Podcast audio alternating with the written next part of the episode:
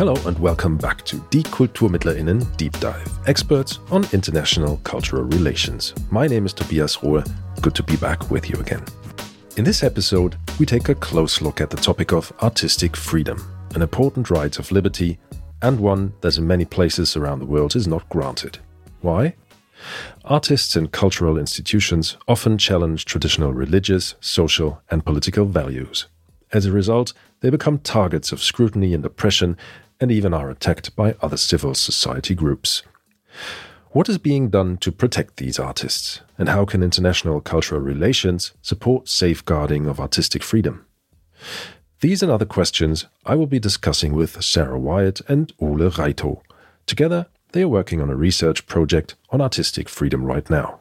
Mrs. Whyatt, Mr. Reitov, it's a pleasure to have you here with me. Thank you. It's a pleasure to be here. Thank you. Now, Sara Whyatt, you are a highly renowned campaigner and researcher on freedom of artistic expression and human rights.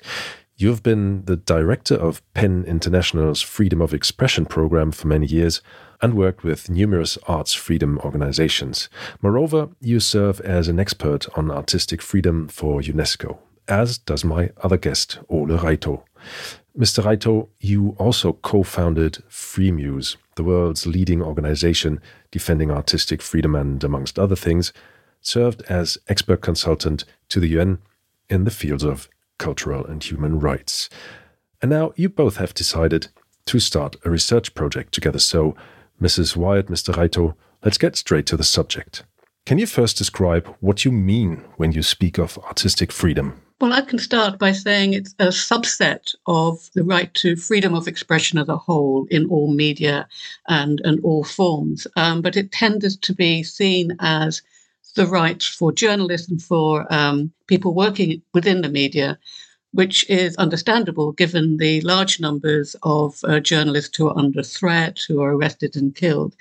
Artistic freedom is a subset of that and uh, it encompasses the uh, idea of the freedom to create work without having to worry about being attacked, imprisoned, or even or even killed. What would you say for that, Ole? Yeah, and it also adds to the fact that um, it's the right for audiences to take part in cultural life because not only are artists uh, being threatened or killed or banned or censored, uh, even the audiences are sometimes being targeted. So it includes both right. Uh, international, that there's not one single definition of artistic freedom. Uh, UNESCO incorporates social and economic rights, which is a very big field in itself. But today we'll basically talk about the freedom of expression perspective, which also includes producers, distributors, organizers, and whatnot to organize uh, concerts, theater performance, and so on. That's a very broad perspective. Uh, having that in mind, can you give an overview of the previous research done on the topic of artistic freedom? It's a huge topic, but from the Freemuse perspective, uh, when Freemuse started, a lot of uh, research was done on music censorship and the negative effects on music censorship. That was done by uh, scholars and journalists and whatnot. Since 2012, there's been uh, some research on artistic freedom, but it goes in, in many different directions, including what the organizations such as Freemuse and other organizations have done. Could be country studies, could be regional studies. It's basically been looking into what kind of violations and to a certain extent also the uh, the negative effects of that. Yes, it's true. There have been relatively few studies on artistic freedom um, although this has been gathering interest in uh, recent years. Notably, uh, the UNESCO has uh, started to cover artistic freedom in its global reports, but that was only really since uh, 2015, if I'm correct. And there are organizations who do um, ad hoc studies on the situations in their own countries, but it's it's very patchy this study will give us an opportunity to have a broader picture and a better picture of what is what studies are being carried out globally and by whom and on what topics. As the field is treated quite patchy, as you say, where do you see the remaining gaps in the existing research landscape? It's almost endless. but I'll just give you two examples. For instance, we don't really know why arts educations do not incorporate elements of artistic freedom in their curriculum. Is it because lack of conscience? Uh, is it lack of interest? Are people afraid to deal with it? That is just one very small level. You could do the same with lawyers. Are lawyers really capable of dealing with, with cases of artistic freedom and so on and so forth? All these would be like parallel studies. The main challenge is to have a holistic view on, let's say, the landscape of artistic freedom and see which key operators are there what are they doing what is missing here. So uh, there's endless things to do in this field. Yes I, I totally agree with that. It's also that human rights organizations are very well placed to carry out studies on human rights in general but they don't have a really deep understanding of the arts community and culture and how it can be affected so it's really important that arts organizations, that educational institutes engage and cooperate and collaborate with the human rights organization, that there's an exchange of experience and expertise. And also, human rights organizations will tend to focus on the what I tend to call the above the radar attacks, those are which are easy to monitor, like, you know, attacks on imprisonment and physical attacks on artists. They don't look at the more subtle, under the radar censorships that may be things like denial of funding or denial of performance space or other aspects that affect the right, the freedom to create for artists in particular. And one thing I'd like to add is that we don't know the financial, economic uh, consequences of arts censorship. What exactly are they? How do you measure them? How would you measure the fact that uh, you know, Afghanistan is without arts and culture these days. The same thing with parts of Mali, Burkina Faso, and so on and so forth because it's not only the artists that are being affected, it's sort of the whole ecosystem, which includes technical equipment, uh, catering, you know, transport, tourist section, so on and so forth.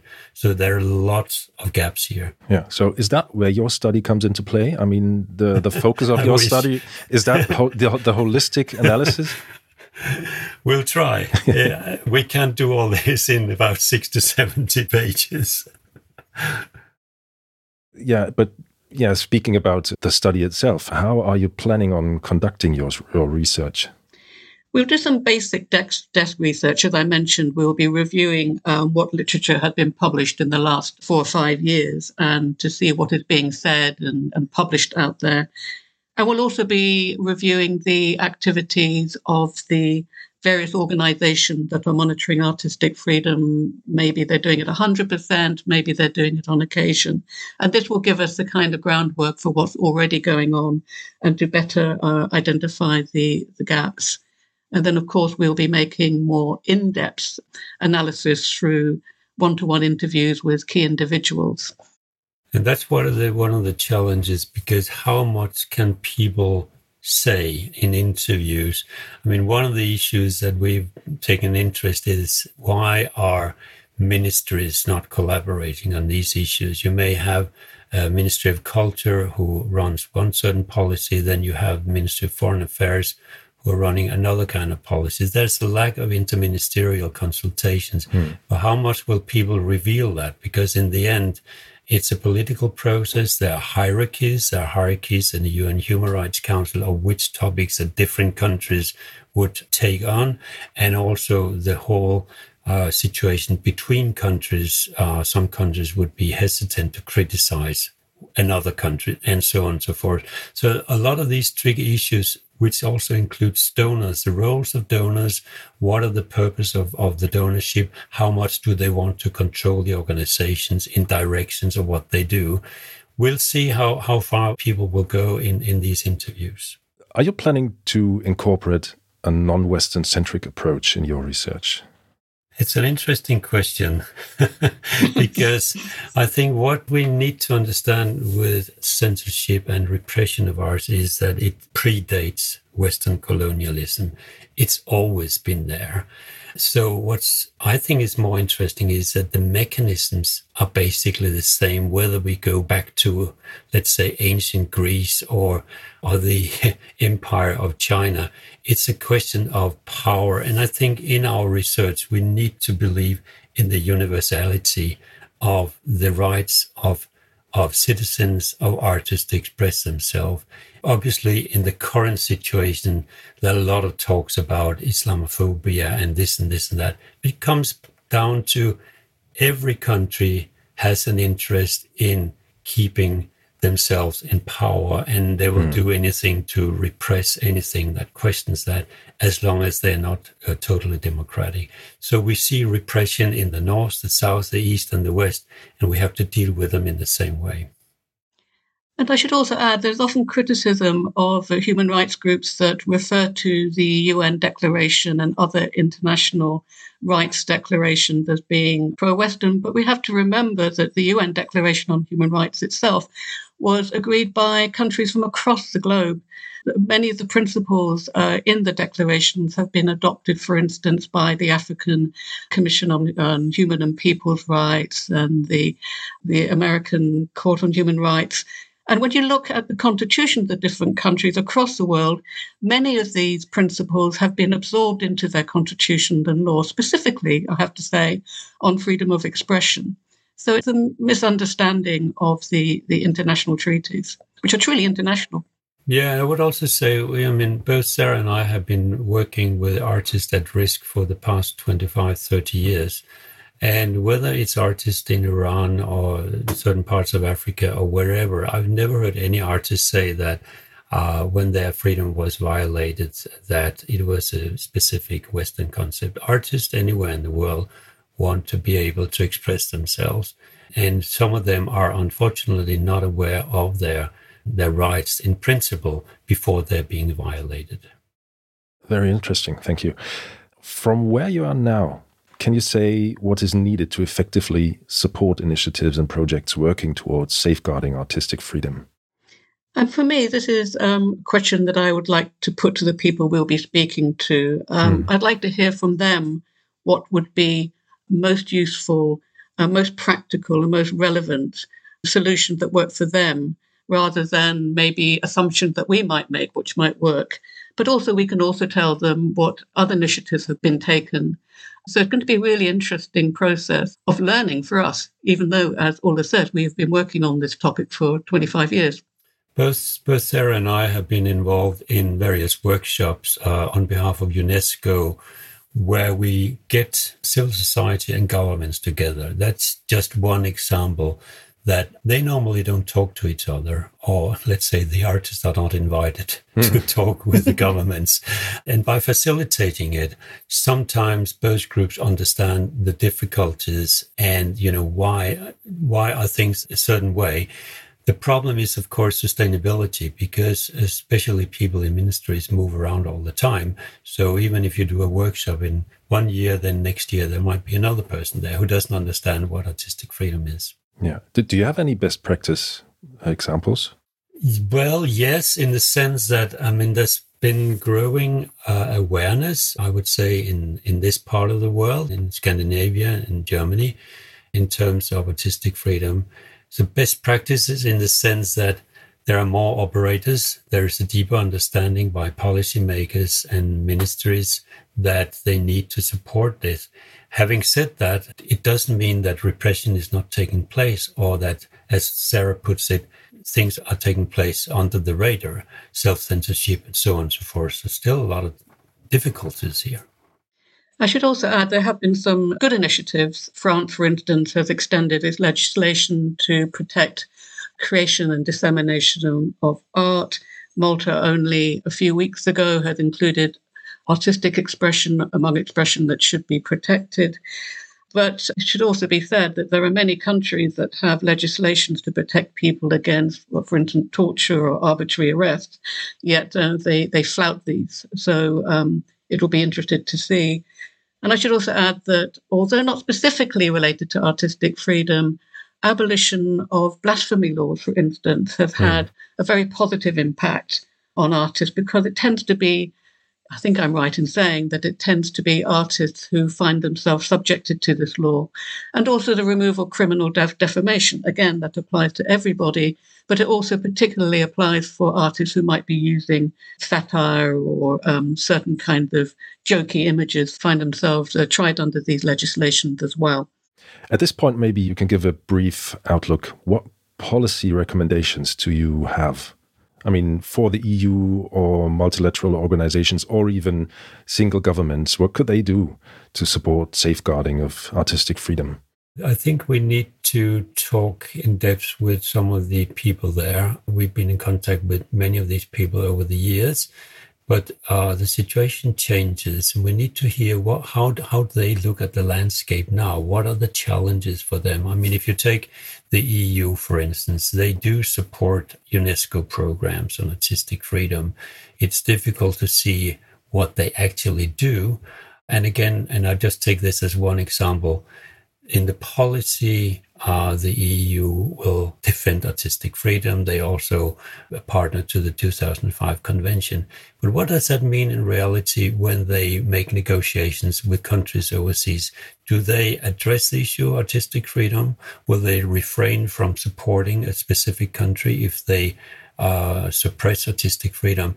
Now, that's on a completely different level that those people working in the culture divisions of the EU. It's just one example of where are you now? Do you think something can be done? Even the institute that looks at fundamental rights, the EU uh, agency, do not in general monitor or document. So let's hear from them how they see the problems at the moment. And it also doesn't have to be particularly uh, complicated. I don't know about Ole, but I wouldn't be advocating for a new declaration or, or statement on artistic freedom, especially. But to ensure when that you talk about freedom of expression, to remember it's not just about media freedom, it's also about artistic freedom. So it's just a matter of including um, artists when having discussions, whether inside one's own country or in, in debates with others. And I think governments should also make an honest appraisal of the support that they give to the culture sector to ensure that the condition for funding or whatever sponsorship does not inadvertently or not restrict access to dissenting or uh, minority voices. Thank you. Uh, coming back to your research project, since you're still in the progress of researching, where are you right now and what are your next steps? We're at the moment, we're at the basic level of uh, gathering all that information to look at what's happened in the last five, uh, six years. And uh, also, we are reaching out to our interviewees and really looking forward to having these discussions. I'm really hoping and expecting to see some really interesting outcomes from this.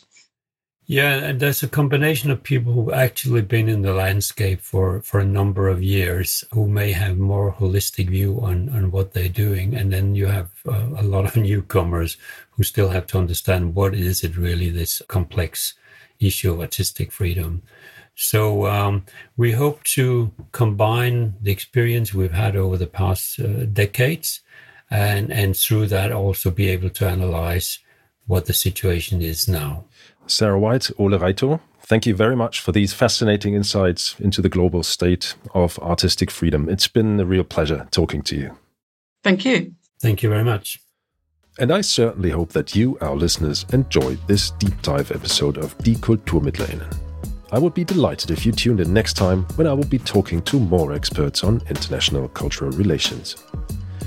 If you want to hear more about artistic freedom and cultural politics, listen to our latest regular episode of Die KulturmittlerInnen, where author and human rights activist Ma Thida talks about the civil war in Myanmar and her view on freedom and exile. Ma Thida is a scholarship holder of IFA's Martin Roth Initiative, an organization that protects artists in danger by enabling temporary protective stays in Germany and in third countries. To make sure that you don't miss out on future episodes, subscribe to Die KulturmittlerInnen right away. You can do that wherever you listen to the shows of your choice, whether it's on Apple Podcasts, Spotify, Google Podcasts, Deezer, or Amazon Music. If you're interested in more research on topics of international cultural relations supported by IFA, check the show notes. You will find useful links there. For all other information on the Forum for International Cultural Relations, visit our website at culturalrelations.ifa.de. That's all from my side. I say thank you for listening. My name is Tobias Rohe. See you next time.